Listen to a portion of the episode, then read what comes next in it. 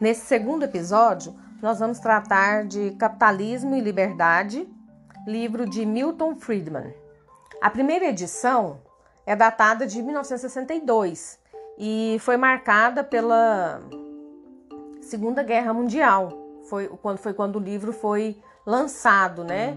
Então, naquele período conhecido como Guerra Fria. Mas aqui no livro fala que mais de 50 anos após sua primeira edição, Capitalismo e Liberdade impressiona pela vigência das ideias e proposições nele contidas.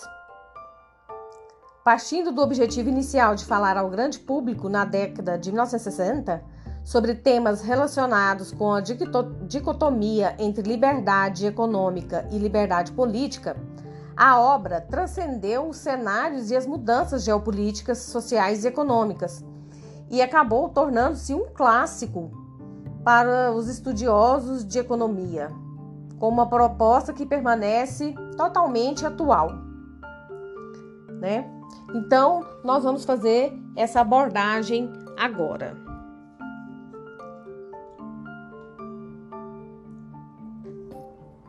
A abordagem central do livro é baseada na filosofia liberal, subdividida em dois temas centrais: o capitalismo competitivo e o papel do governo. Com a origem no fim do século XVIII e início do século XIX, o movimento intelectual denominado liberalismo prezava pela liberdade do indivíduo, considerado como a entidade máxima da sociedade. Ao longo da obra, no entanto, fica clara a concepção clássica de liberalismo em contraposição àquela surgida posteriormente nos Estados Unidos, sobretudo a partir de 1930. Segundo Friedman, a irregular roupagem dada ao liberalismo privilegia o bem-estar social, a igualdade e os aspectos de planejamento central de países, até mesmo de organizações mundiais, o que não encontra respaldo na concepção do liberalismo clássico. Para Friedman, o grande valor de qualquer liberal é de garantir e preservar a liberdade do indivíduo e de limitar o poder do governo. A grande ameaça para todo liberal é a concentração de poder. A sociedade de mercado age como uma engrenagem do sistema de freios e contrapesos, restringindo e, de uma certa forma, dispersando o acúmulo do poder estatal. O foco, então, deve estar voltado para garantir o valor máximo da filosofia liberal, que é a liberdade. Assim, segundo Friedman, a Constituição dos Estados Unidos e o sistema federativo americano são modelos, né, na medida em que existem dois amplos princípios constitucionais que protegem a liberdade. O primeiro é de que o governo deve ser limitado e possuir a função para garantir a liberdade contra ameaças internas e externas.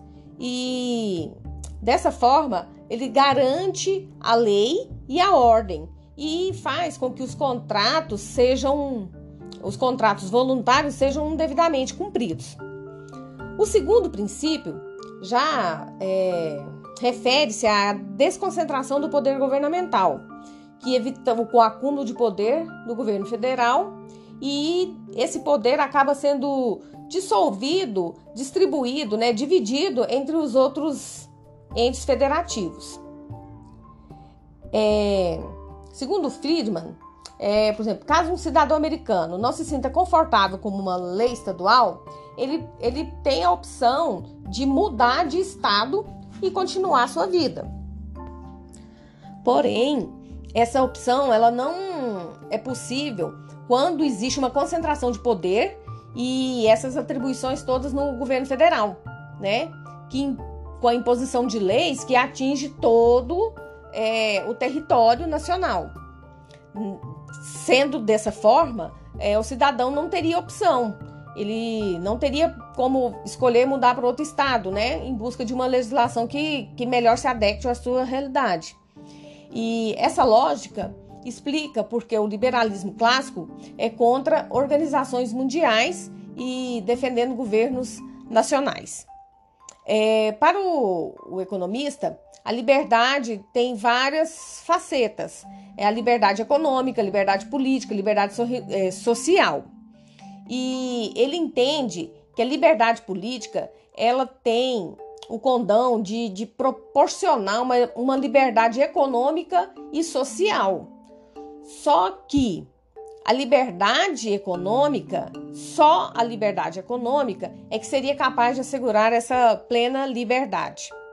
É, a história apresenta que as organizações humanas que acumularam grande poder tendem a cometer abusos é, com grandes tiranos, né? Como exemplo, a gente tem absolutismo, totalitarismo. Nesse contexto, a liberdade econômica ela se constitui como um pré-requisito para essa liberdade total, pois neste caso os indivíduos e, e as instituições econômicas elas funcionam é, como um meio de limitar, né? Essa, um meio de dissipar esse poder político e estatal. A economia de mercado exerce limites ao Estado, é, solucionando automaticamente parte das questões da sociedade e ficando para o Estado resolver apenas aquilo que for essencial. Então, o Estado é, agiria, nesse caso, como um, um árbitro, né, um controlador da, da, da sociedade, aplicando as leis para a população. É, nesse cenário, a sociedade de mercado e a liberdade econômica elas exercem controle sobre o poder estatal, garantindo assim a liberdade total, que seria a liberdade nos três segmentos: econômica, a liberdade política e a liberdade social. Em sociedades regidas pelo planejamento central e por ideias coletivistas, a primeira liberdade extinta vai ser justamente a econômica, que vai acabar provocando reflexos na liberdade total e acaba por extinguir essa liberdade total. É, nesses tipos de sociedade, é, a remuneração de cada indivíduo, né, o trabalho, é determinado pela direção central. Neste caso, deixando de observar os interesses, as opções, a, a é, como é que fala? É, a a vocação das pessoas, né? Então o autor ele expõe que sempre existirão aqueles que vão lutar pelo coletivismo, socialismo em uma sociedade regida pelo capitalismo competitivo, justificado apenas pelo fato de que o principal pilar do capitalismo é a, é a liberdade, inclusive dessa oposição, né? Dessa oposição do, dos, dos que defendem o socialismo, o, o coletivo. É, essa é a razão pela qual dificilmente haverá oposição nas sociedades em que predominam valores socialistas e coletivistas, né? Então, se não existe essa liberdade econômica, se todos vão ter a mesma base de remuneração, é, de acordo com quem está no poder, do quem governa, é, quem que vai poder estar tá criticando quem está no poder, né? Então, essa oposição, ela não existe, ou praticamente ela é, é minoria, né?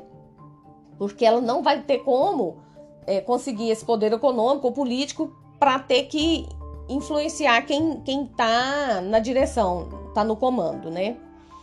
Friedman ele esclarece ainda que o objetivo do livro é explorar duas formas de coordenar as atividades econômicas das sociedades uma por meio da direção central ou né, é, outra é a mediante a cooperação voluntária ou capitalismo competitivo. A opção por assegurar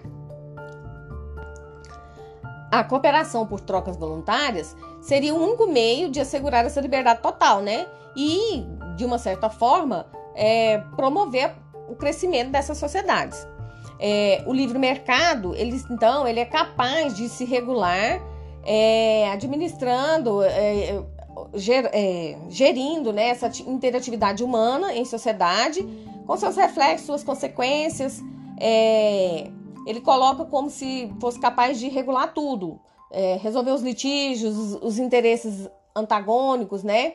Então, quanto maior é, for a utilização do livre mercado, menor vai ser a tensão social, menor são essas, esses conflitos, né? O que tornaria desnecessário a intervenção estatal. Então, quanto menor a atribuição do Estado, menor, menor será o poder político, né? Preservando o valor máximo da liberdade. É, como liberal, é, Friedman ele defende a existência do Estado mínimo, né? Que deve agir somente em algumas questões, é, aquelas questões que o mercado não pode é, resolver, né? As questões do livre é, de forma residual ao livre mercado. E nesses casos, como já foi falado anteriormente, ele atuaria como um árbitro é, aplicando aquelas leis ali pré-estabelecidas. Então, a atuação do Estado é mínima, né?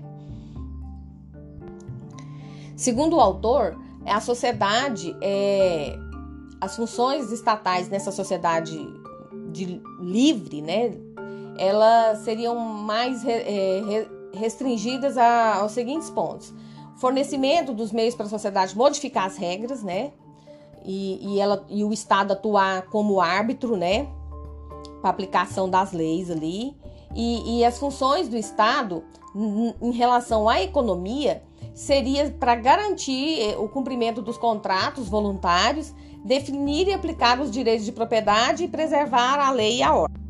O livro ainda trata é, quanto a esse papel da economia de mercado, né?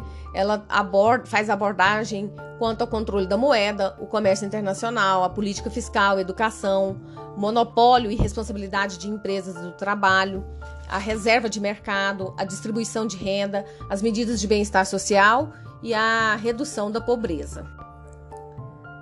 Já ao final, Friedman ele faz, ele chega à seguinte conclusão, que antes, nas décadas de 1920 e 1930, nos Estados Unidos, o capitalismo era, era considerado um sistema defeituoso que impedia o bem-estar econômico e atrapalhava, impedia a liberdade, né? E que a esperança para o futuro, né, seria é, no no controle deliberado pelas autoridades políticas dos assuntos econômicos. Só que ele fala que essa experiência já foi vivida e já se sabe qual o resultado disso, né? A humanidade já tinha, já enfrentou muitas fases de controle centralizado e de intervenção do Estado nas atividades econômicas. Mas que isso já foi evidenciado que não traz tanto bem assim, segundo o autor, né? Ele fala que ainda perdura a ideia de que os males são atribuídos ao mercado e, e ainda se, se tentam novas propostas de controle governamental. Ele, então, é um grande defensor da liberdade, né? e ele fala que no caso do livro lá ela, ela, está ameaçada por duas situações, duas tendências, uma que era pelo Kremlin, né, a questão da, da Guerra Fria, e a outra é que, que infelizmente atuava junto e acabava sendo um reforço, é que a grande parcela dos recursos financeiros eram direcionados para a defesa militar, né? E ele fala que, que essa situação com a ameaça do Kremlin acontecia isso. E o governo era o grande comprador da produção do país. E como comprador único da produção, estava é, resultando uma concentração perigosa de poder econômico nas mãos das autoridades políticas e em mudanças de contextos de operação das empresas e nos requisitos para a conquista do sucesso nos negócios, ameaçando desse jeito a, o livre comércio, a implantação, né, a maior, o maior desenvolvimento do livre mercado, na verdade. Falei comércio, mas é livre mercado.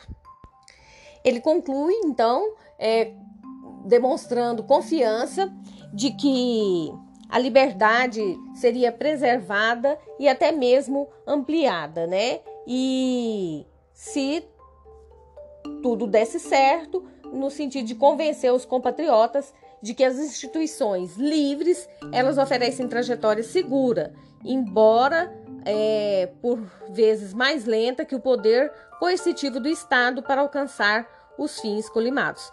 E ele termina com essa esperança de, de que esse pensamento e esse sistema do livre mercado prevaleça.